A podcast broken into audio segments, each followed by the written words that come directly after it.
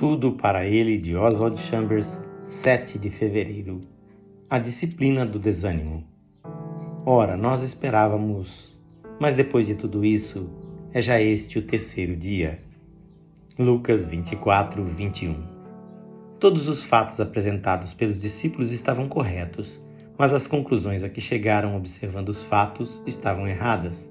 Qualquer coisa que sugira um abatimento espiritual está sempre errada. Se me deprimir ou sentir-me extenuado, devo responsabilizar a mim mesmo, não a Deus ou a qualquer outra pessoa. O abatimento espiritual surge de uma dessas duas fontes. Ou satisfiz uma concupiscência, ou não a satisfiz. Em ambos os casos, o resultado é o abatimento. Concupiscência significa tenho que obtê-lo agora. A concupiscência espiritual me faz exigir do Senhor uma resposta, em vez de buscar o próprio Deus que provê a resposta. O que estou esperando e crendo que Deus fará? É hoje o terceiro dia e ele ainda não fez o que eu esperava? Por esse motivo, tenho justificativa em estar abatido e culpando Deus? Sempre que insistimos que Ele responda à nossa oração, nos desviamos do caminho.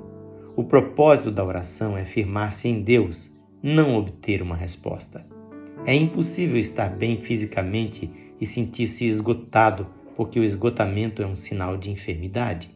É essa uma verdade também no ponto de vista espiritual. O abatimento é espiritualmente errado e somos sempre os principais responsáveis por ele.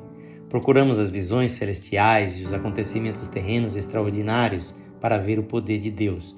Até mesmo o fato de nos abatermos prova que agimos assim. Ainda assim, nunca percebemos que em todo tempo Deus está agindo nos acontecimentos diários e nas pessoas ao nosso redor. Se tão somente obedecermos e fizermos o que Ele mesmo coloca bem diante de nós, certamente o veremos.